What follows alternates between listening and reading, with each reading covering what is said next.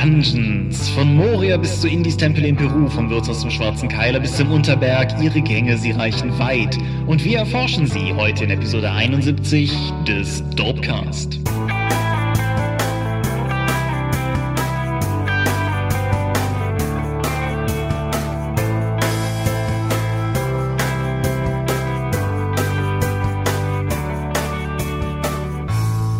Hi und herzlich willkommen zu Episode 71 des Dorpcast. Einmal mehr sitzen wir wieder hier und sprechen über Rollenspiele. Und wenn ich wir sage, dann meine ich zum einen dich. Michael Skorpio-Mingas, guten Abend. Und zum anderen mich, Thomas Michalski. Hi. Und worüber sprechen wir heute? Über Dungeons. Das ist soweit korrekt. Also im Prinzip über alles, was mit Dungeons zu tun hat. Also was sie sind, wozu sie im Spiel dienen, gute Beispiele, schlechte Beispiele, all das ist so mehr oder weniger das, was wir uns wünschen, Thema zu sein heute. Aber zuerst Medien. Zuerst Medien. Möchtest du anfangen? Ja, ich habe Deadpool im Kino gesehen. Ah, cool. Und?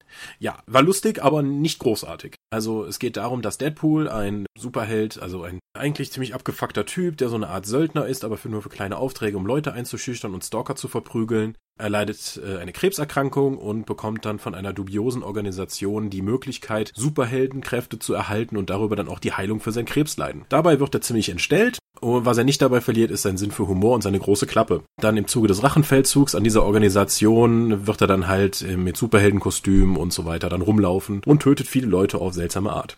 Neben Deadpool ist auch noch drin äh, Colossus, einer von den X-Men, so als moralische Instanz. Der ist auch sehr lustig, aber auch bemerkenswert tolerant gegenüber den Gewaltexzessen von Deadpool. Denn Deadpool hat nicht nur ein loses Mundwerk, sondern auch einen gewissen Hang dazu, Leute zu erschießen. Und zwar immer nicht, nicht unbedingt auf saubere Art und Weise. Das ist in, in Amerika ein R-rated Superheldenfilm gewesen. Also die höchste Freigabe, die sie da fürs normale Kino haben. Und das war schon etwas ganz Besonderes. Gut, das hatte damals The Crow auch schon. Ich wollte gerade sagen, es ah. ist nicht der erste, wie teilweise im Internet zu lesen ist, aber ja. Ja, das ist nicht nicht der erste, aber zumindest aus der aktuellen Riege steht er ziemlich im Widerspruch zu den anderen Sachen der Marvel, des Marvel Cinematics Universe. Was Deadpool auch noch ganz besonders macht, er durchbricht die vierte Wand. Das heißt, er redet schon mal mit dem Zuschauer. Sie bringen ständig irgendwelche lustigen Referenzen rein, auch auf andere Superheldenfilme, gerade auch Green Lantern, weil Ryan Reynolds, der jetzt auch Deadpool spielt, auch Green Lantern gespielt hat. Das ist alles ganz witzig, gerade auch für Nerds, weil viele Nerdwitze drin sind. Aber wie gesagt, also der Film hat vielleicht, wie habe ich irgendwie in einem Review mal gelesen, der Film hat eigentlich nur fünf Szenen. Es gibt viele Rückblenden und dann gibt es wieder dann Meta-Humor dazu und die Story ist an sich extrem simpel. Sie wird tatsächlich dadurch getragen, dass alle Beteiligten scheinbar einen wahnsinnigen Spaß daran hatten, das zu machen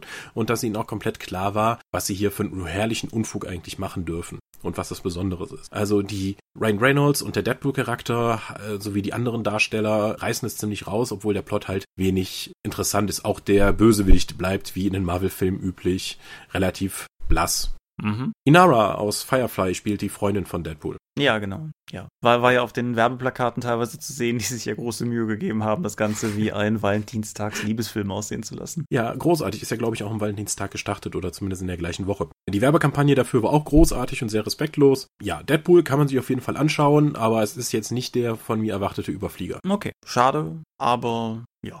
Dinge, von denen ich mir viel erwartet habe, habe ich auch was anzubieten. Ich habe gesehen die zehnte Staffel Akte X. Das ist die, die gerade läuft. Genau, richtig. Läuft in Deutschland gerade, dürfte auch noch laufen, während dieser Dorpcast hier erscheint. Aber wir hatten das hier schon mal vor ein oder zwei Folgen gestreift. iTunes ermöglicht es, im O-Ton die Folgen eine Stunde, glaube ich, nach US-Ausstrahlung zu sehen. Und das habe ich halt dieses Mal dann tatsächlich auch gemacht. Einfach auch, weil ich die große Sorge hatte, dass mein Social-Media-Konsum mich ansonsten völlig tot spoilert, wenn ich die Folgen nicht zeitnah sehe. Und es hätte sich, glaube ich, auch bestätigt. Was ist es also? Es sind sechs neue Folgen, von denen die erste und die letzte so eine Art Zweiteiler bilden und die vier in der Mitte mehr oder weniger für sich alleine stehen. Wobei, also Monster der Woche. Ja, wollte gerade sagen, also ja, grundsätzlich sind es Monster der Woche, aber die meisten dieser Folgen, ja, tangieren zumindest irgendwie immer noch offene Fäden der vorherigen Serie. Also in einer geht es nochmal um Scullys Mutter. Das Thema von Mulder und Scullys Sohn William taucht halt immer mal wieder auf. Es ist, also es, sie sind nicht so standalone. Moment, dieser, dieser Sohn wurde aber nur in den Comics beschrieben? Nein, der Sohn ist in der Serie äh, gewesen. Also die, die Com also die zehnte Comicstaffel dürfte damit ohnehin mehr oder weniger ad absurdum sein. Aber ja. ähm, was in der Serie halt effektiv war, war, Spoiler, Äh, Mulder und Scully haben entsprechend einen Sohn, William, aber aus Gründen, die ich jetzt hier nicht weiter ausführen möchte, äh, entschließen sie sich, dass sie das Kind nicht behalten können und es zur Adoption freigeben, damit halt sozusagen auch die Spur zu ihnen und die Spur zu dem Kind sich erledigt. Faszinierend. Ich habe die ersten neun Staffeln ja mal so hintereinander durchgeschaut und ja davon auch berichtet, aber ich kann mich daran gar nicht mehr erinnern. Das ist auch in der Serie eigentlich nicht so sehr a big deal. Was die neuen Folgen machen und was mir gut gefallen hat, ist, dass sie halt tatsächlich nicht einfach versuchen weiterzumachen, wo sie aufgehört haben, sondern sich Mühe geben zu überlegen, wo Mulder und Scully zehn Jahre später sein würden oder jetzt sind in der heutigen Zeit. Und diese ganze Frage, was halt aus ihrem Kind geworden ist im Laufe der Zeit, schwingt halt die ganze Zeit mit, gerade auch, weil sie sich halt in der Zwischenzeit auch nicht wirklich oft gesehen haben. Also sie haben sich halt noch einmal für den zweiten Kinofilm gesehen nach Serienende, aber seitdem scheinen sie mehr oder weniger getrennte Wege gegangen zu sein. Und das Wiedersehen, das, das reißt halt durchaus auch diverse alte Türen wieder auf. Aber was haben wir, was haben wir an Plot? Es gibt UFO-Episoden, natürlich gibt es UFO-Episoden. Es gibt eine unfassbar coole Folge namens Mulder und Scully Meet the Were Monster, die von demselben Typen ist, der zum Beispiel die Jose Chang Sachen geschrieben hat und, die ganzen anderen sehr, also Darren Morgan, die ganzen anderen freakigen Folgen der regulären Serie. Die, die Folge hat mir extrem gut gefallen. Es gibt zwei relative Monster der Woche Folgen und es gibt eine etwas obskure Folge, in der sie versuchen, auf verschiedene Arten und Weisen an Informationen zu gelangen, die ein Überlebender, also demnach nicht voll erfolgreicher Selbstmordattentäter in seinem Kopf trägt. Und das macht Scully mit Wissenschaft und Mulder mit Magic Mushrooms. Das ist ähm, eine Folge, von der ich noch nicht so richtig entschieden habe, was ich davon halten soll. Gefallen haben mir die Folgen gut, mehr oder weniger. Also die, der Metaplot ist immer noch Murks und das Chaos, was sie sich mit der Serie selbst gebaut haben, kriegt halt auch dieser, dieser Sechsteiler jetzt hier nicht mehr auseinandergebaut. Die Chemie von Mulder und Scully ist immer noch hervorragend. Die beiden zusammen zu sehen, hat instant für mich funktioniert. Und ja, die, die Einzelfolgen haben auch eigentlich ziemlich coole Plots. Look und Feel der Serie fühlt sich genug wie Akte X an, ohne dabei irgendwie altbacken zu wirken. Also das Update hat ziemlich gut funktioniert. Insofern bin ich eigentlich rundum zufrieden. Es ist mit Abstand nicht die beste Staffel, die die Serie je gehabt hat. Was mir die Serie aber vor allen Dingen oder was mir die sechs Folgen auf jeden Fall klar gemacht haben, ist, dass selbst eine völlig mediokre Staffel Akte X immer noch so viel besser ist als alles, was ansonsten an Mystery momentan irgendwie zu haben ist. Jetzt mal so. Oha. Hm? Oha. Also, Spricht da nicht eher der Fan aus dir? Nein, da spricht jemand aus mir, der seit dem Ende von Akte X versucht hat, ein Äquivalent zu finden, was er stattdessen gucken kann. Und Fringe ist das einfach nicht gewesen. Und Supernatural, was damals eine Chance gehabt hätte, diesen, diesen Rang vielleicht einzunehmen, hat halt einfach eine ganz andere Richtung genommen. Also, Ja. die, die, wer die erste Staffel Supernatural heute nochmal guckt, wird feststellen, wie Akte Xig die im Vergleich zu den späteren Sachen noch ist. Aber am Ende, also ab, spätestens ab der zweiten Staffel dreht sich das halt stark. Ja. Es Erste Staffel Supernatural ist auch, was zur Hölle wollen wir eigentlich mit dieser Serie und kriegen wir überhaupt eine zweite Staffel? Genau, aber die, ich finde, die, die Monster of the Week Folgen der ersten Supernatural-Staffel sind immer noch relativ, also das könnten im Prinzip auch Mulder und Scully bearbeiten oder so. Wenn es dann ab der zweiten Staffel langsam plottiger wird, dann definitiv nicht mehr. Es gab Night Stalker, eine Serie, die bei mir die Hoffnung geweckt hat, dass sie sowas ähnliches sein könnte, aber Night Stalker hat ein fatales Problem gehabt. Sie ist nämlich parallel zu Supernatural gestartet und es hat halt nur eine gewonnen. Und da sind halt auch nur irgendwie zehn traurige Folgen von auf iTunes zu haben oder so. Sprich, es, es gibt meiner Meinung nach einfach nichts, was in irgendeiner Form diese Nische hat erfolgreich belegen können. Falls du ein Gegenbeispiel hast, sei er eingeladen ist, diese einzuwerfen. Also ich werde ganz sicher nicht Fringe nennen. Ja, genau. Und dementsprechend, wie gesagt, also selbst eine, eine okaye Staffel Akte X ist besser als alles, was ich ansonsten in diese Richtung in den letzten Jahren bekommen hätte. Und insofern bin ich vollauf zufrieden mit den Investitionen, die ich getätigt habe. Okay. Ist schon eine weitere Staffel jetzt angekündigt? Nein, ist noch nicht. Es endet allerdings mit einem Cliffhanger, weshalb ich sehr, sehr, sehr, sehr, sehr, sehr, sehr unglücklich wäre, wenn keine kommt. Naja, okay. Ich habe, nachdem wir Deadpool geschaut haben, noch einen weiteren Film gesehen, Edge of Tomorrow. Mhm. Das ist so eine Art Murmeltiertag mit Krieg gegen Aliens.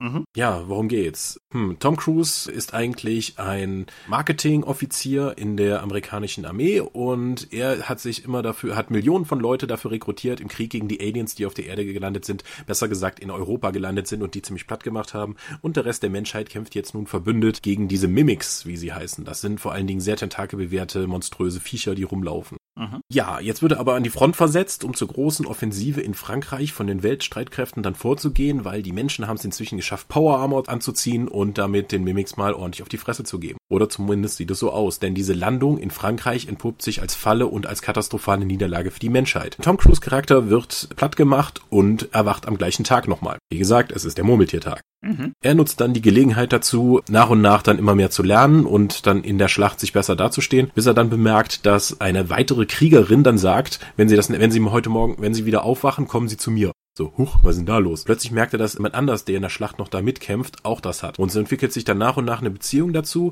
und sie versuchen dann gemeinsam diesen Tag zu überleben, wo sie das schon nicht mehr kann. Die sie hat früher mal einen anderen Tag da erlebt. Ja, bis er dann irgendwann merkt, dass sie eigentlich das Problem ist, obwohl sie eine super taffe Kämpferin ist, versucht er sie halt immer auch zu beschützen und das geht halt immer irgendwie schief. Deswegen geht er irgendwann alleine los und sie haben ein gewisses Ziel, was sich darum dreht, dass es eben die Aliens zu besiegen und auch, warum er eigentlich jeden Tag nochmal neu erlebt. Das ist eine relativ hanebüchende Geschichte, warum dieser Tag, warum die Zeit sich immer so verzerrt und bei ihm, das ist ziemlicher Quatsch, da sollte man nicht so viel drüber nachdenken. Man sollte sich lieber davon hervorragend unterhalten lassen, was für fantastische Spezialeffekte dieser Film hat und natürlich Leute, die in Power Armor rumlaufen. Also ich fand den sehr fetzig und unterhaltsam. Ja, ich habe noch nicht gesehen, ich habe unglaublich viel Gutes darüber gehört, dementsprechend werde ich dem auch, so wie ich mal dazu komme, auf jeden Fall eine Chance geben. Was mir an dem Film untergekommen ist und was vielleicht im Zuge unseres, wir reden ja auch immer über solchen Kram, äh, Layout-technisch äh, ganz faszinierend war. Kennst du das Poster zu dem Film? Ja. Es hat in Amerika offensichtlich sehr massiv dazu geführt und auch ein Gespräch mit Freunden in Deutschland, dass viele Leute glauben, dieser Film heißt Live, Die, Repeat.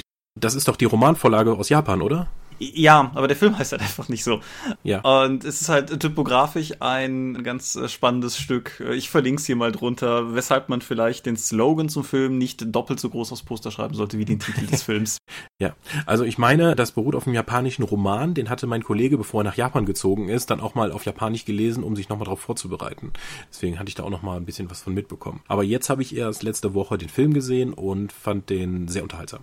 Ja, wunderbar. Ja, dann werfe ich da auch noch ein Stück Action drauf. Wir haben im Vorgespräch eben sogar kurz den, den Titel gestreift. Ich habe vor einer Weile schon, aber mit deutlicher Verzögerung gegenüber vielen anderen The Raid gesehen. Mhm. Oder wie er völlig nutzlos im internationalen Vertrieb heißt, The Raid Redemption. Was? Warum? das kann ich dir nicht sagen. Aber was weiß ich, wenn du ihn auf Netflix suchst oder auch wenn du einfach auf das DVD-Cover guckst, äh, so heißt das gute Stück äh, hier The Raid Redemption. Weil, warum nicht? Ein indonesischer Film. Ich glaube, der erste indonesische Film, den ich gesehen habe. Ich bin mir gerade akut unsicher, was Ong Bak war. War der nicht thailändisch? Ich meine auch, ne? Der war ja. thailändisch. Dann war es vermutlich mein erster indonesischer Film. Worum geht's? Es gibt einen Wohnblock und in diesem Wohnblock wohnen die übelsten Verbrecher. Und es gibt eine Polizeieinheit, die geht da rein. Das ist mehr oder weniger die komplette Handlung des Films. Es gibt eine Nebenhandlung, die ich nicht im Detail zerlegen will hier, weil Leute sollen den Film ja schließlich noch gucken, weil es gibt eine Verbindung zwischen einer Person drin und einer Person, die reingeht und es gibt halt noch so ein bisschen ähm, Intrigenplot, aber das ist halt auch relativ hinfällig, weil die Leute fallen großteilig eh wie die fliegen, dementsprechend, ähm, ja. Das Ganze ist vor allen Dingen ein Actionfeuerwerk und das ist es. Also, was der Film an wunderbar gefilmten Choreografien auspackt, ist super beeindruckend. Ja, ich hatte ja auch schon mal hier im Dogcast, glaube ich, drüber gesprochen. Ich hatte ja gesagt, wie sehr dieser Film eigentlich das komplette Actionkino aus Hollywood beschämen. Mhm. Weil der gibt's ja so nonstop auf die Fresse, auch stellenweise mit, mit so richtig Ouch-Brutalität. Das sind jetzt keine großen Blutspritzer, die immer rumgehen, wie bei einigen Actionfilmen der 80er Jahre, sondern die Leute geben sich halt richtig fett aufs Maul und, und denken, wie bei Augen Buck, wo du einfach denkst so, oh, das habe ich so noch nicht gesehen. Nee, das ist richtig. Und ja, wie gesagt, also er, er kaschiert halt nichts irgendwie, also er kaschiert nicht die Stunt-Unfähigkeit seiner Darsteller durch wilde Schnitte, was ja in Hollywood äh, ein, ein grassierendes Problem ist. Nicht bei allen, aber bei vielen halt. Und, äh, sondern zeigt tatsächlich teilweise einfach, was abgeht, indem er die Kamera drauf behält und die Darsteller ihre Arbeit machen lässt, weil das können die. Und das ist relativ überzeugend. Das ist halt, er ist halt ziemlich so eine Non-Stop-Action-Achterbahnfahrt. Er hat kurze Momente der Ruhe, da wo sie dramaturgisch irgendwie notwendig sind, aber es ist also die, die Handlung des Films beginnt mehr oder weniger mit Betreten dieses Gebäudes und endet mit Verlassen dieses Gebäudes.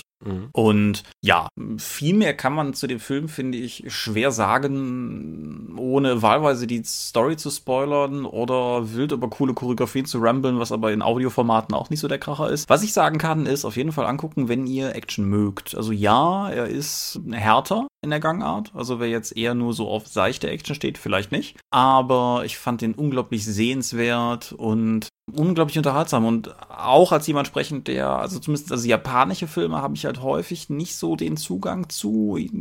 Bei dem hier zumindest als meine empirische Vollmessgruppe von indonesischen Filmen, der hier deutlich besser für mich funktioniert. Hatte das, hatte der Film nicht sowieso einen englischen Regisseur? Der hatte einen äh, englischen Regisseur, ja.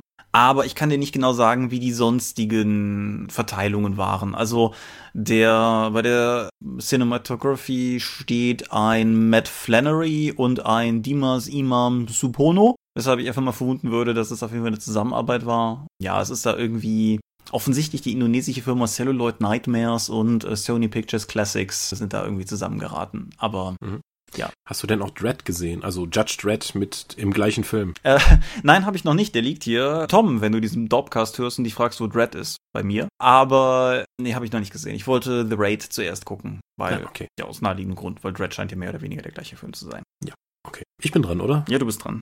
Ja, ich habe mal was gespielt. Mhm. Ich habe mir nämlich, der Chef hat aus Amerika das Kartenspiel Star Rams mitgebracht. Star Rams ist kein kooperatives, es ist ein kompetitives Deckbauspiel für am besten zwei Leute. Mhm. Du hast also du in einer Weltraumwelt äh, hast du vier verschiedene Fraktionen, die liegen vor dir in so einem Kaufdeck aus. Du hast am Anfang nur Raumschiffe für Ressourcen und Schaden und davon kaufst du dann auf diesem Kaufdeck dann verschiedene von den Fraktionen Kram dann zusammen, um dein Deck aufzubauen. Dann ziehst du den Kram nach, dann schmeißt du schon mal Sachen aus deinem Deck raus. Das Ziel ist es, den Gegner seine Autorität, seine Lebenspunkte abzuziehen. Das Ganze gibt es auch als äh, gibt es wohl als Kartenspiel. Das gibt es auch auf Deutsch bei Blackfire im Original von White Wizard Games. Mhm. White Wizard Games sind ein paar ehemalige Magic-Profis, die sich einfach gedacht haben, was gefällt uns an dem Spiel total gut, wie kriegen wir das jetzt hier in ein richtiges Kartenspiel ohne Sammelaspekt und das muss richtig fetzen. Und das funktioniert hervorragend. Star Rams ist eins der besten Kartenspiele, das ich jemals gespielt habe. Okay, das ist eine Ansage. Absolut. Es gibt die App auch kostenlos für alle möglichen Systeme.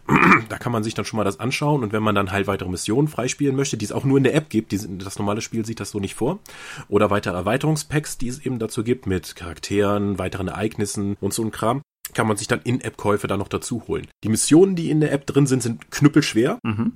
Ich habe da wirklich lange dran gesessen aber auch das Kartenspiel. Das kannst du in 15 bis 20 Minuten durchspielen. Du hast es in drei bis fünf Minuten jemand anderem erklärt und dann könnt ihr auch direkt loszocken. Es gibt gewisse Strategien, die bei diesen Deckbauspielen halt immer wieder funktionieren, wie ich muss versuchen, meine alten schlechten Karten irgendwie komplett aus dem Deck zu entfernen, damit die nicht mehr drin sind. Ich muss nur irgendwie schauen, gibt es eine Heilmöglichkeit, mache ich eher Schaden, beschränke nämlich alle vier Farben, alle vier Fraktionen in mein Deck auf oder entscheide ich mich jetzt auf zwei Fraktionen zu gehen, um die Synergieeffekte besser zu nutzen. Denn sobald du jede, die Fast alle von den Fraktionskarten haben unten noch so ein weiteres Feld. Wenn eine weitere Karte dieser Fraktion in dieser Runde von dir ausgespielt wurde, wird ein weiterer Effekt getriggert. Das kann sein Heilung, das kann sein eine Karte ziehen, der Gegner muss eine Karte abwerfen. Da musst du dich also entscheiden, ob du dann breit aufgestelltes Deck haben möchtest oder Spezialisierung, um irgendwelche Ketten zu bauen. Ich kann das komplett nur empfehlen. Das Grundspiel kostet, glaube ich, 20 Dollar, also 18 Euro. Damit hat man dann schon alles, was man braucht, um mit zwei Leuten zu spielen. Oder die App kostenlos, um sich das überhaupt mal erst anzuschauen. Ja, cool. Kann ich voll empfehlen. Ja, ich bleibe diesmal bei bewegten Bildern, auf die man guckt. Noch ein Film, Maggie. Maggie ist ein Zombie-Film und hat Arnold Schwarzenegger in der Hauptrolle und ist erstaunlicherweise kein Actionfilm. Ungewöhnlich genug. Ja, bist du mit dem Film irgendwie in Kontakt gekommen? Ich habe den Trailer gesehen, mehr kann ich dir dazu nicht sagen. Ja, es gibt aber schon gar nicht den schlechtesten Eindruck. Der Film handelt von einem, ja, also es geht um ein, ist ein Zombie-Szenario, wie gesagt, aber ich finde, es ist ein Zombie-Szenario zu einem sehr interessanten Zeitpunkt, weil es nicht spielt, während der, die Zombie-Apokalypse ausbricht, und auch nicht zu einem Zeitpunkt, an dem alles zusammengebrochen ist, sondern eher in so einer diffusen Zwischenphase. Es gibt so eine Zombie-Erkrankung. Und die funktionieren grundsätzlich auch genauso, wie man das von Zombies kennt. So, die, die, die beißen und werden hirnlos und wollen Fleisch und so weiter und so fort. Das ist bekannt. Aber es ist nicht so grassierend, dass die ganze Menschheit dem zum Opfer fällt, sondern es ist eher halt eine wirklich schlimme Epidemie. Und Leute, die daran erkranken, werden im Krankenhaus noch eine Weile behandelt, können vielleicht nochmal zu ihrer Familie zurück, um Abschied zu nehmen und dann kommen die in ein Lager. Weil das mit dem Lager so ein bisschen klingt, wie wenn man Kindern sagt, dass der Hund jetzt auf den Bauernhof kommt, um dann noch ein glückliches Leben zu leben. Also es ist mhm. relativ schnell deutlich, dass wenn du ins Lager kommst, ist halt auf Feierabend.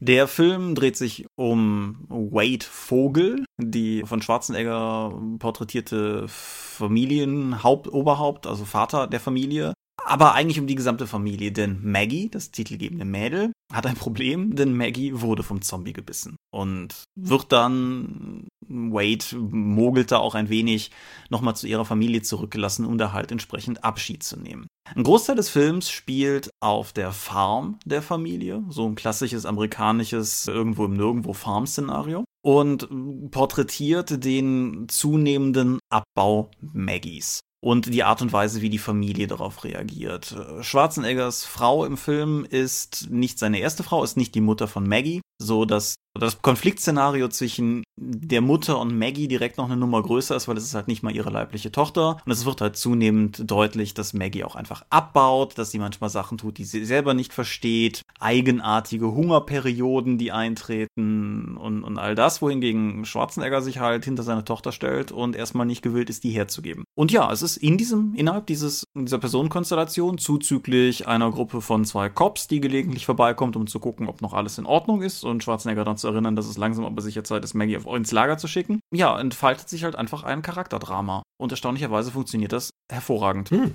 Das ist, finde ich persönlich, Schwarzeneggers schauspielerisch beste Leistung. Also ich meine, er, er hat ja durchaus mehr Repertoire als die Leute für ihn irgendwie normalerweise gelten lassen. Klar kann er irgendwie den sturchen Actionhelden. Er kann halt auch Comedy, hat er in den 90er Jahren ja oft genug bewiesen. Was er hier macht, ist halt Drama und Drama ist halt schon durchaus was Besonderes. Und dieses recht, recht markante, mittlerweile auch vollbärtige Gesicht des alten Schwarzeneggers funktioniert einfach hervorragend für diesen sturchen No-Bullshit-Familienvater, der jetzt halt eben seine, seine Tochter einfach noch eine Weile bei sich haben will. Abigail Breslin, die Maggie spielt, sagt mir oder sagte mir auch im Vorfeld nichts, spielt aber auch ganz, ganz hervorragend und bringt halt auch diesen, dieses zunehmende Abbauen einfach hervorragend rüber.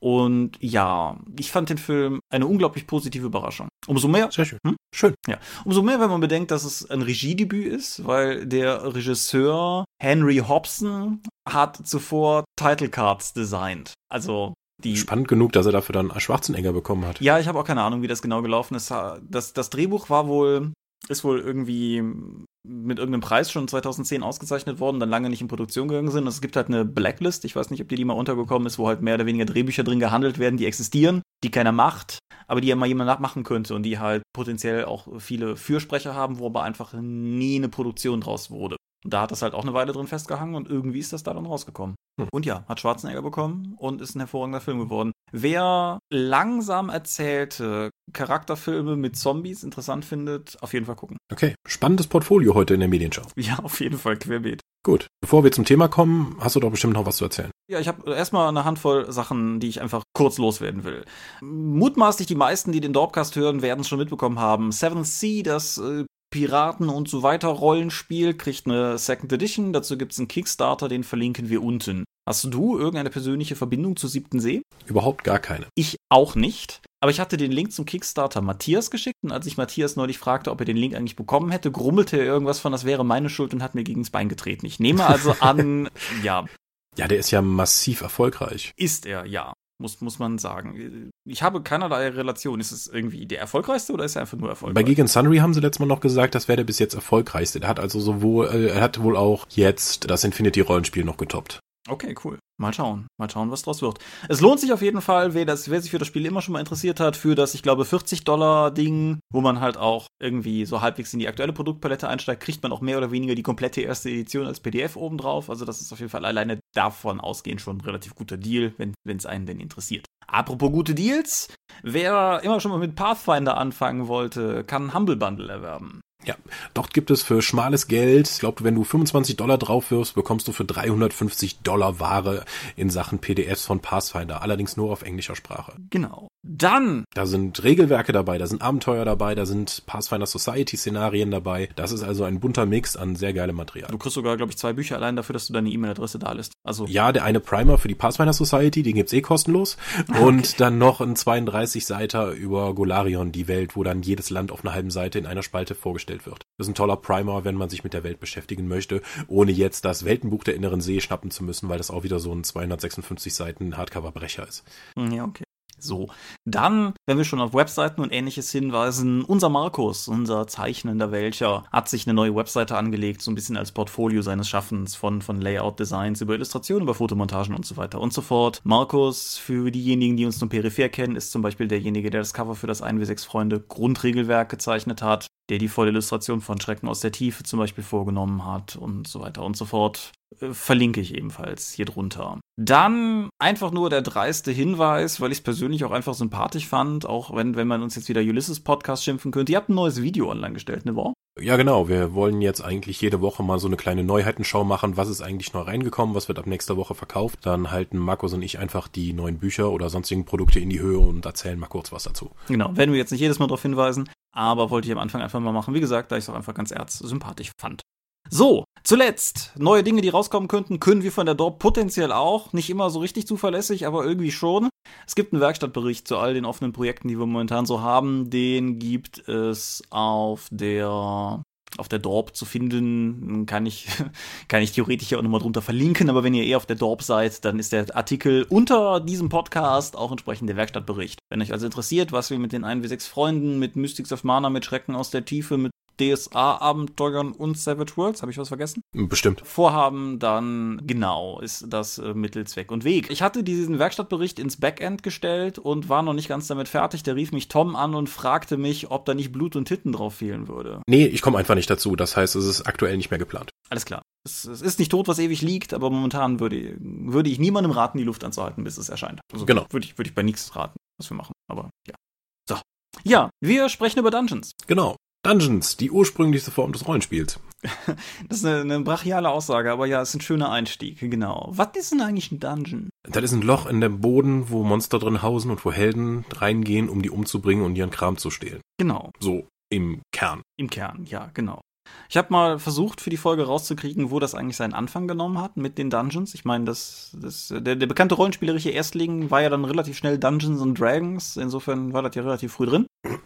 Und es gibt eine Anekdote von Gary Gygax, wo er halt erzählt, dass sein erster Dungeon Crawl noch zu Wargaming-Zeiten war, wo sie ein Szenario hatten, an dem irgendwie die eine Armee die Festung der anderen Armee stürmen musste und deshalb irgendwie über irgendwelche Kellergänge halt sich oder Tunnel sich Zugriff zu der Feste verschaffen musste. Und das hat dann so viel Spaß gemacht, dass sie das immer wieder gespielt haben mit immer komplexeren Dungeons und ja, dann war es irgendwann eine Institution. Super. Genau. Was macht denn so ein Dungeon aus? Ja, das ist finde ich eine, eine direkt sehr offene Frage. Also grundsätzlich ist das gemeine Dungeon-Bild, glaube ich, relativ klar. Ne? Du hast irgendwie Tunnel und du hast Räume und du bewegst dich hier durch mit einer mutmaßlichen Zielsetzung. Vielleicht willst du raus, vielleicht willst du rein, vielleicht willst du was holen. Und in diesen einzelnen Räumen erfolgen Begegnungen. Begegnungen in einem weiteren Sinne könnten beispielsweise auch Rätsel oder Fallen sein, aber häufig genug halt auch Gegner. Ja, der Dungeon ist sozusagen sowohl für den Spielleiter wie auch für den Spieler immer ein sehr dankbares Szenario, eine sehr dankbare Umgebung. Der Spielleiter kann in klar portionierten und auch örtlich voneinander geträumten Begegnungen planen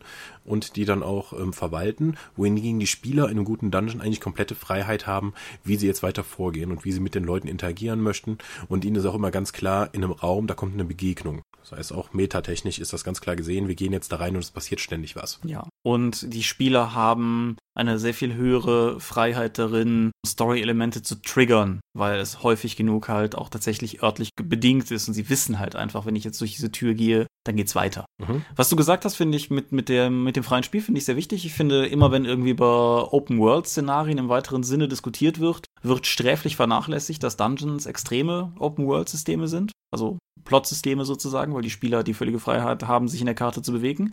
Du hast aber noch was viel Wichtigeres gesagt, nämlich Interaktionen. Ja, weil viele von den alten Dungeons, das ist über die Jahre tatsächlich etwas verloren gegangen, haben verschiedene Leute, Monster, Fraktionen, die in den Dungeons existieren und die sich oftmals auch ganz schön spinnefeind sind. Und die Spieler haben auch die Möglichkeit, nicht nur einfach die Leute umzuhauen und ihren Kram zu klauen, sondern auch diese Fraktionen gegeneinander auszuspielen oder auch für diese zu arbeiten im Konflikt mit anderen Fraktionen. Mhm, genau. Aber, aber gehen, gehen wir sozusagen vielleicht auch mal einfach äh, von, von den einzelnen Elementen aus. Also wir haben ja schon gesagt, oder ich habe schon gesagt, Räume und äh, Gänge und sowas in der Art. Das ist natürlich auch ein relativ unübliches Szenario für Interaktionen, also zumindest so in, in erster Näherung, wenn man darüber nachdenkt, wo man sowas machen könnte. Was du halt mit Dungeons auch erstmal hast, sind häufig genug Labyrinthe in verschiedener Komplexität. Ja, also in den ganz klassischen Abenteuern war es ja auch noch so, da musste ein Spieler, kein Charakter, sondern ein Spieler wurde zum Kartenzeichner ernannt und der musste dann eben das vom Spielleiter beschriebene Szenario dann eben aufzeichnen, damit man sich später nicht verirrt. Ja, das führt uns zu dem wichtigsten Utensil, nämlich dem Karo-Papier, weil, weil die mhm. meisten Dungeons halt, also gerade die alten D&D-Dungeons ja naturgemäß auf Squares basiert waren und dementsprechend halt ja, dann kartografiert werden konnten. Wie hast du es denn bisher gehandhabt, wenn du Dungeons im Rollenspiel gemacht hast? Lässt du kartografieren oder nein, Ganz klar, ich, nein, es, es wird entweder direkt auf der Battlemap eingezeichnet von mir als Spielleiter oder ich würde niemals im Spieler einen Strick draus drehen, dass er jetzt irgendwie sagt, ja, wir gehen zurück und er sagt, haha, aber wo ist zurück? Muhaha, ihr habt nicht mitgeschrieben, ihr werdet alle sterben. Nee, das finde ich genauso wie das.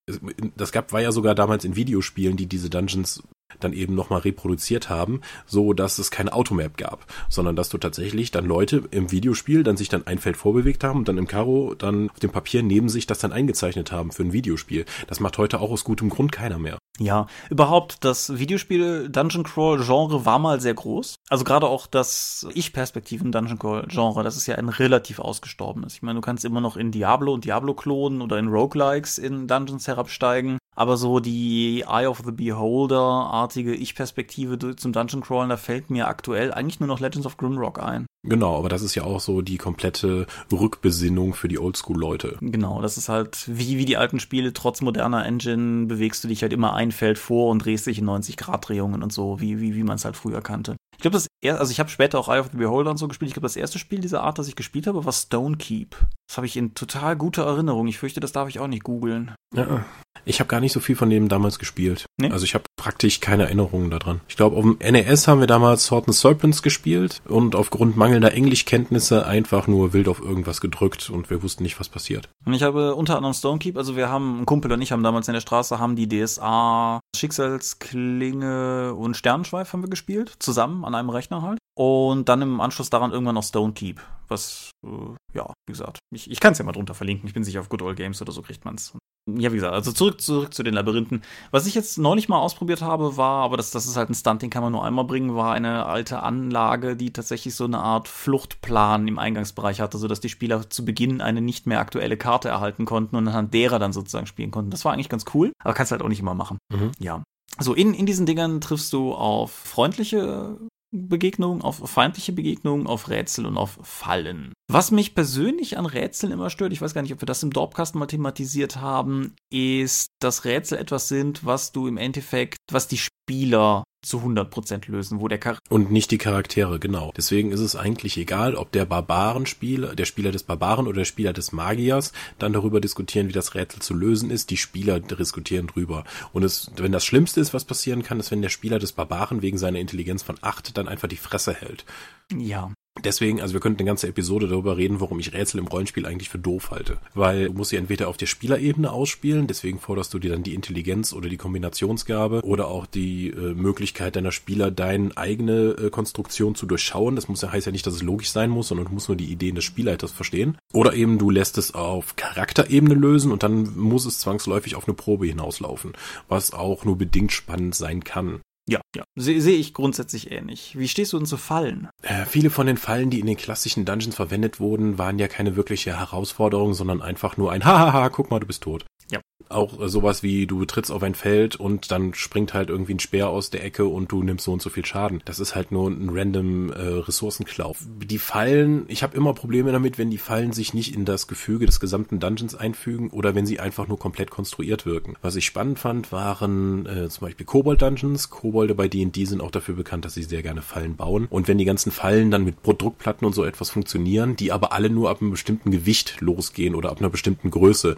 sodass ich mir auch erklären kann, okay, die Kobolde laufen durch ihren eigenen Dungeon und sie lösen die Fallen nicht aus, weil sie alle zu leicht sind oder zu klein. Das macht durchaus Sinn. Warum jetzt irgendwie diese Feuerballfalle in diesem Dungeon neben dem Wohngebiet der Orks ist, verstehe ich nicht. Mhm. Weil die Chance, dass sich da ständig Leute selbst umbringen, ist einfach viel zu groß. Ja, ich finde, es gibt grundsätzlich zwei Arten, wie Fallen spannend sein können, rein jetzt vom, vom wirklich dramaturgischen her die sich beide in den Indiana Jones Filmen ganz gut sehen lassen. Es gibt halt die Fallen, die ausgelöst werden, ohne dass jemand weiß, dass sie da sind, die aber dann eine längerfristige Folge haben. Also ähm, jetzt mal im Film funktioniert das jetzt noch besser, aber beispielsweise das von der Kugel gejagt werden, nachdem er die in den Götzen im ersten Teil hochgehoben hat, oder im zweiten Teil, wenn sich halt langsam die Decke absenkt und sie versuchen müssen, einen Ausweg zu finden. Das funktioniert halt spannungstechnisch ganz gut. Mhm. Finde ich aber rollenspielerisch auch schon wieder kniffliger. Ich würde das dann wie bei D&T 4 als Skill Challenge einbauen. Das heißt, ich habe irgendeine andere Herausforderung, aber dann passiert irgendetwas, was mich unter Druck setzt, dass ich vielleicht sogar so eine, eine Kampfbegegnung habe, aber gleichzeitig noch irgendwie ein Rätsel lösen muss mit Fertigkeitsproben oder eben diese Falle entschärfen muss, bevor hier alles vorbei ist. Genau, da kannst du ja die ganzen klassischen, der Raum füllt sich mit Wasser, der Raum füllt sich mit Sand und so weiter, Fallen auch super für verwenden. Ja, aber diese, diese Zeitfallen sind, äh, finde ich, immer an sich eigentlich nicht spannend genug, weil es geht darum, dann innerhalb einer bestimmten Zeit eine bestimmte Menge an Erfolgen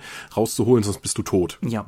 Das heißt, es ist einfach nur ein Runterwürfel. Da müsste eigentlich schon was Spannenderes mit reinkommen. Ja, ja, sehe ich ein. Und, und die andere Art, wie Fallen meiner Meinung nach interessant sein können, ist, wenn du grundsätzlich weißt, dass da was ist, aber du nicht direkt weißt, was es ist. So, irgendwie. Du bist dir ziemlich sicher, dass die Bodenplatten Auslöseplatten sind. Oder du findest irgendwie bei Betreten des Ganges sehen die, sehen die Charaktere sofort, dass irgendwie den, den ganzen Gang entlang seltsame Schächte in die Wand eingelassen sind oder so. Dann finde ich, entsteht Spiel draus, weil dann die Spieler überlegen können, wie sie sich diesem Gang nähern können. Dann können sie halt auch gezielt Fragen stellen. Irgendwie, wenn ich im Boden untersuche, sehe ich Druckplatten, ne? Irgendwie sowas in der Art halt. Mhm. Das finde ich. Und dann kommt natürlich auch die legendäre 10-Fuß-Stange dann zum Einsatz, womit äh, Heldencharaktere dann jede Bodenplatte vor sich dann einfach vor sorgsam abtasten, um nicht in irgendeine tödliche Falle zu geraten. Ja. Das ist aber wieder dieser Random-Aspekt der alten Dungeons, die ich gar nicht so spannend finde, weil es einfach nur ein Haha, du bist tot und ist und keine Herausforderung. Ist doch irgendwie auch lustig, oder? Die beiden beiden Aspekte, die wir jetzt festgehalten haben, die in alten Dungeons zu finden waren, waren random ressourcenklauende Todesfallen und mehr Interaktionsmöglichkeiten. Das ist auch irgendwie latent schizophren.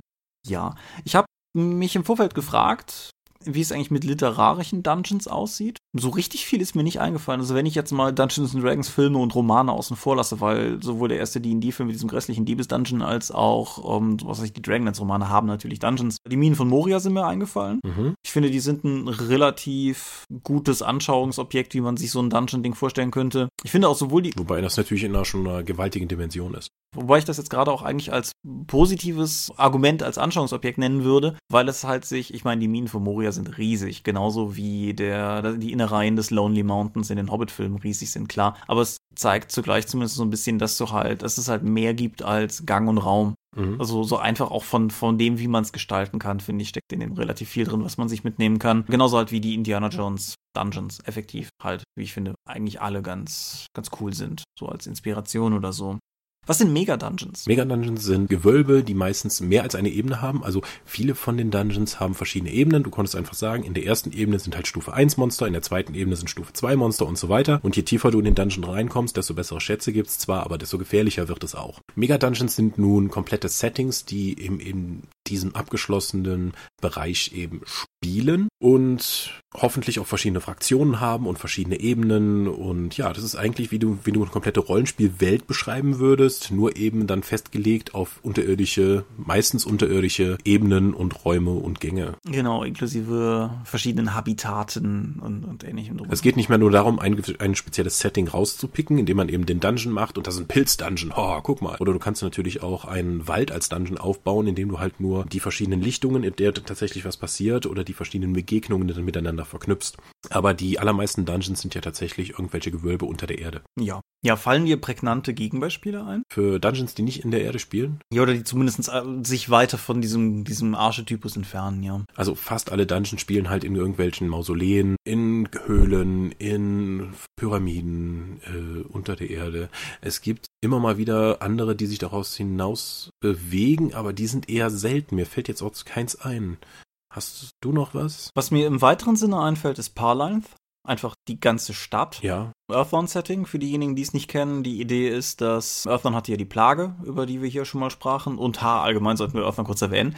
Die Leute haben sich halt in unterirdische Anlagen zurückgezogen, um darin das Kommen der Dämonen auszusitzen. Und in Parlinth hatte man einen Alternativplan und hat versucht, die Stadt in eine andere Seinsebene zu verrücken. Korrekt soweit? Ja, und dass einfach alle Leute die Stadt vergessen, um auch nicht nach ihr zu suchen. Genau. Und das hat so semi gut funktioniert. Also die Stadt ist halt schon wieder da, aber ist ein verwüstetes, dämonenüberlaufenes Labyrinth aus verschiedenen Katakomben, Tempelanlagen und ähnlichem geworden. Also insofern ist Parline voller regulärer Dungeons, aber die Stadt selber ist halt im Prinzip auch einer, so eine Art Freiluft-Dungeon.